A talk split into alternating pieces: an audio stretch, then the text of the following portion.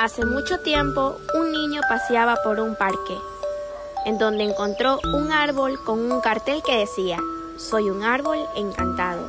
Si dices las palabras mágicas, lo verás. La hija es una chica joven y ya cuenta, ya tiene esta enfermedad.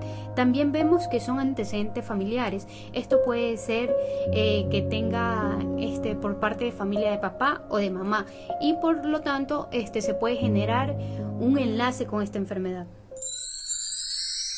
Oli, ¿cómo no puedes ayudar? Personas que tienen menos lo están haciendo y nosotros no. No le pedimos mucho. Cualquier cosa que pueda donar será de una gran ayuda para todos ellos. La ULVR te brinda un campus completo para que puedas seguir la carrera de comunicación.